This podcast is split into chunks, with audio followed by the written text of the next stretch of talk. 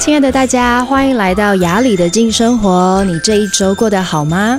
应该问大家这两周过得好吗？因为上周呢，我因为金钟奖的关系，然后时间上不太够，所以上周停更了一次。大家有没有想念我呢？有好多朋友在那个 FB 上留言说：“好吧，我实在是不喜欢你停更，但是我就在期待下一周你要说什么。”那因为毕竟金钟奖结束了嘛，那我们就认真的来聊一下金钟奖好了。那。呃，其实我要认真说，这个是我参加第七年的金钟奖。那心里面的感受，我觉得每一年都不一样。第一年、第二年、第三年，可能就是有那种初生之犊啊，很多东西很担心。到现在呢，我觉得好像真的完全进入另外一个境界。但我要认真的跟大家来聊一聊，这是什么样的境界。我还记得，好像去年还前年有一次金钟奖吧，我从公视那就是公行部接到电话说：“雅里，恭喜你，你入围金钟了。”然后我第一个反应是：“哦，真的哦，又要再找衣服了，就是不是很开心的反应。”然后那时候公行的人就问我说：“啊，你为什么不开心？”我说：“每次找衣服都找得好辛苦哦，就心心理压力很大，因为都不确定自己。”真正喜欢的，或是穿哪一套衣服会好看？那今年我真的很开心，就是谢谢余威杰的经纪人，哇，完全都不用想衣服、妆发，然后所有的造型我都完全就是放空，好吗？就出现了漂亮的样子，我就觉得太开心了，真的太开心。今年就是一个很轻松，加上我觉得心里面。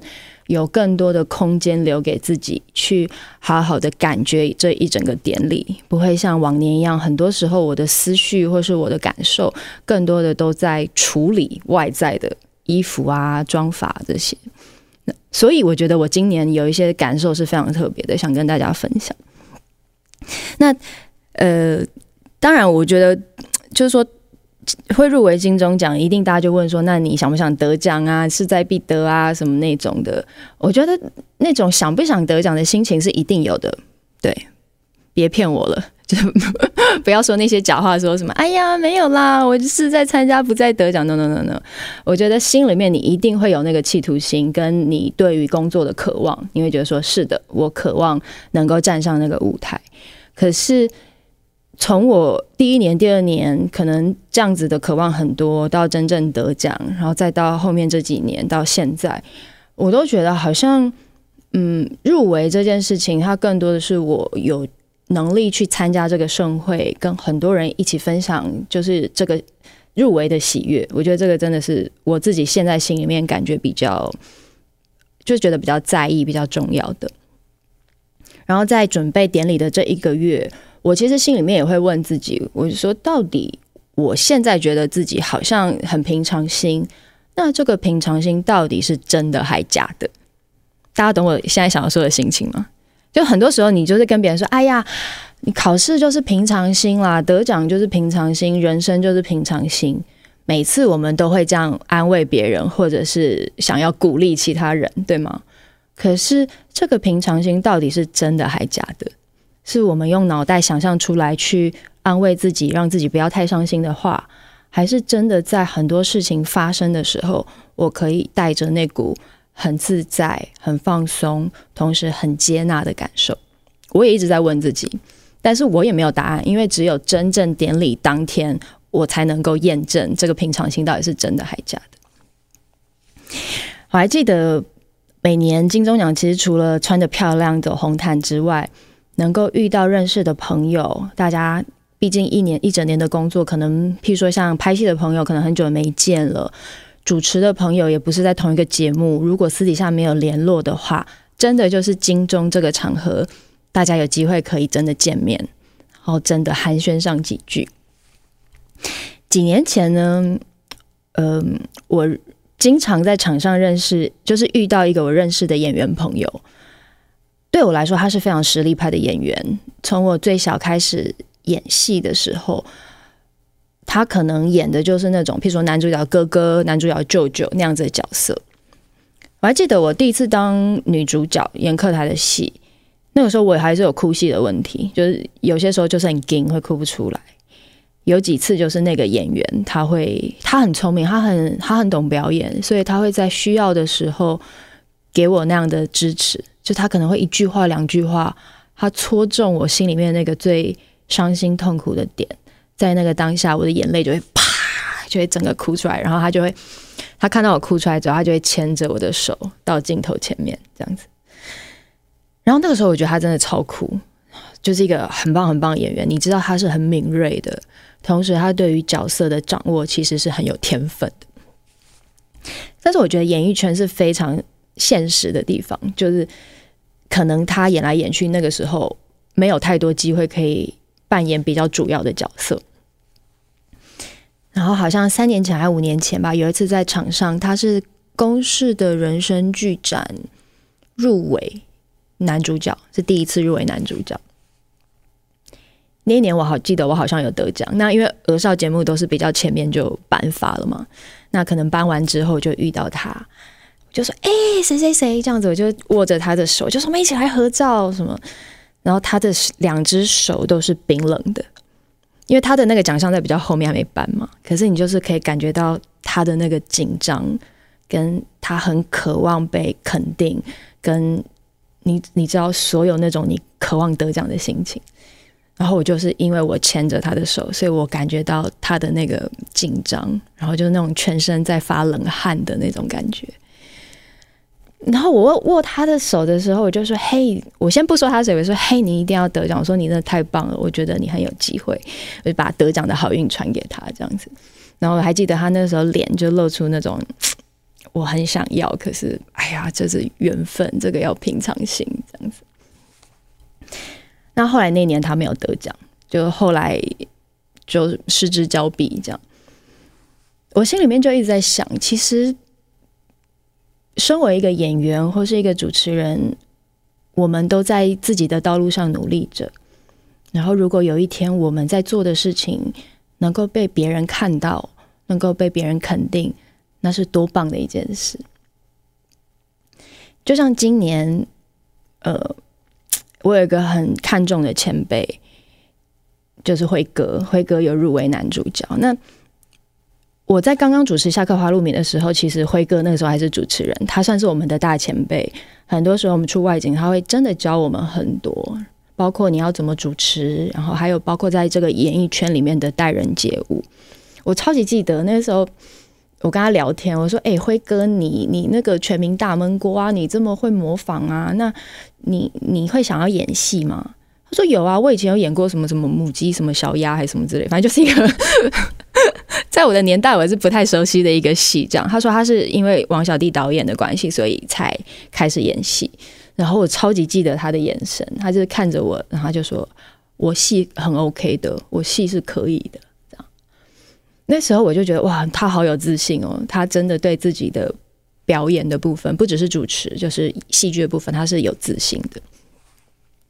然后后来，其实演艺圈就是一个他就是起起伏伏，很多事情变化非常大的一个地方。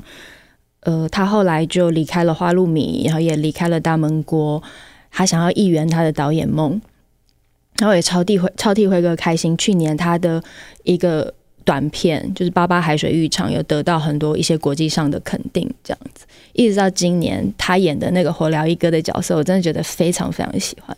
然后心里也有很大，就自从辉哥被提名之后，我就是有很大的，就是很大的替他开心，就是心里面就会觉得说，一个人他在演艺圈可以坚持这么久，做这么多好的事情。同时，他也很不吝啬的和后辈分享他内在的智慧，包括戏剧的这个，就是说教大家怎么演戏啊，或者是在主持上能够帮助后辈这些，我真的是很替他开心，就是能够被入围这样，然后。我我永远记得我们跟他一起录影的时候，他是多么开心、这么快乐的一个人。然后这一次金钟公视的入围茶会，还有包括金钟奖当天，我都觉得哇，辉哥你好金哦！但是好巧看到他这么这么内敛害羞，然后加上就是就是很收摄的辉哥这样子。但是我我就是看得出来，我知道他多么看重就是这个这件事情这样。所以我很就是很替他，很支持他，很希望他可以得奖。这样，然后最后最后虽然他失之交臂，失之交臂嘛，然后但是他也我觉得他很有幽默感，他在他的那个 FB 上面说：“哎呀，他已经进入第十五次的摃龟。”可是我反而我不这样看，我就是会觉得，当一个人他愿意在演艺圈这么努力的付出，这么默默耕耘。反而是所有后辈心目中最好的榜样。我说，我觉得他真的是最棒的，因为你没有放弃，然后你一直在做着你很有热情、一直想做的事。所以我觉得辉哥真的 太棒了，了不起，给你鼓掌，加油！所以大家真的演艺圈的人都要努力。这样，那讲回来我自己好了，其实。我我其实就今年没得奖嘛，那我也一直问自己，就说，哎，对，那我这个没得奖的过程，我感受到了什么？嗯，最近我都觉得好特好特别，就是我不知道我人生发展到什么阶段，但是目前这个阶段，很多时候我觉得可能以前我应该要开心。非常开心的事情，我现在就会有一个很平静的状态。以前觉得好像应该要失落的东西，可是现在就会有一个很自然的放松。就包括今年没得奖，我都觉得好像一切都很好。就包括觉得对得奖的人，我也是真的觉得自己很真心的祝福他。然后我给自己觉得更大的动力是，如果我没得奖，那么我就有更大的。力道去回到自己，重新再好好的在我的工作上继续努力，这样子，对啊，就最近真的好奇怪，我就跟我朋友说，我觉得好奇怪，为什么很多事情我都没有伤心，然后好像包括节目上的一些变变动，就是我在主持节目上的变动，我都觉得我听到这个消息，我好像也可以找到一个比较好的看法，就是觉得对，有些时候节目会停，是单纯的就是因为。时间到了，就是这个节目它的缘分到了，然后接下来会有其他的发展，其他的可能性这样子。所以最近我比较大的体会是，嗯，有些时候在生命中发生的重大事件，我们会很紧张，对吗？我们会带着兴奋、带着紧张去面对它，包括很多来到我的节目的受访者或者是小孩。他都会说：“我现在开始紧张了，我要拍我，我现在开始紧张了。”我就会跟他说：“我说其实紧张是正常的。我说你的紧张代表你对我们节目的看重，你很看重我们，所以你才会紧张。就像我觉得金钟奖也是因为所有电视人都非常看重，所以我们会很努力的准备，很认真的节食。”尝试想要看起来很漂亮，然后尝试想要站上那个舞台。可是我会跟小孩说：“但是呢，你只要练习几次，你现在感觉紧张紧张，待会你练习几次之后，你就会发现，其实好像也没有那么紧张了。”我不知道这这样子算不算一种安慰，但。太多时候，我们想要假装自己没有紧张，或是假装我们不在乎，我们很平常心这样子。但我觉得真正能够验证的，就是只有在那一个当下，就是机器五四三二开始的时候那个当下，或是金钟奖颁奖的那个当下，你才能够知道，对，我到底是用什么心态来看待这一整件事情，然后我到底知不知道平常心真正的意思是什么。所以，其实今年金钟奖结束之后，我真的就是，嗯，就觉得好像又进入到另外一个阶段了，一个更更简单，然后更放松，同时我可以更加看见自己的状态，就是你不要被很多的事情困扰，然后单纯的我就是看看我自己，我用什么样的心态在看待每一件事，然后如果自己过得去，我觉得那个就很棒。就是过得去，就是过得去，就 OK 了。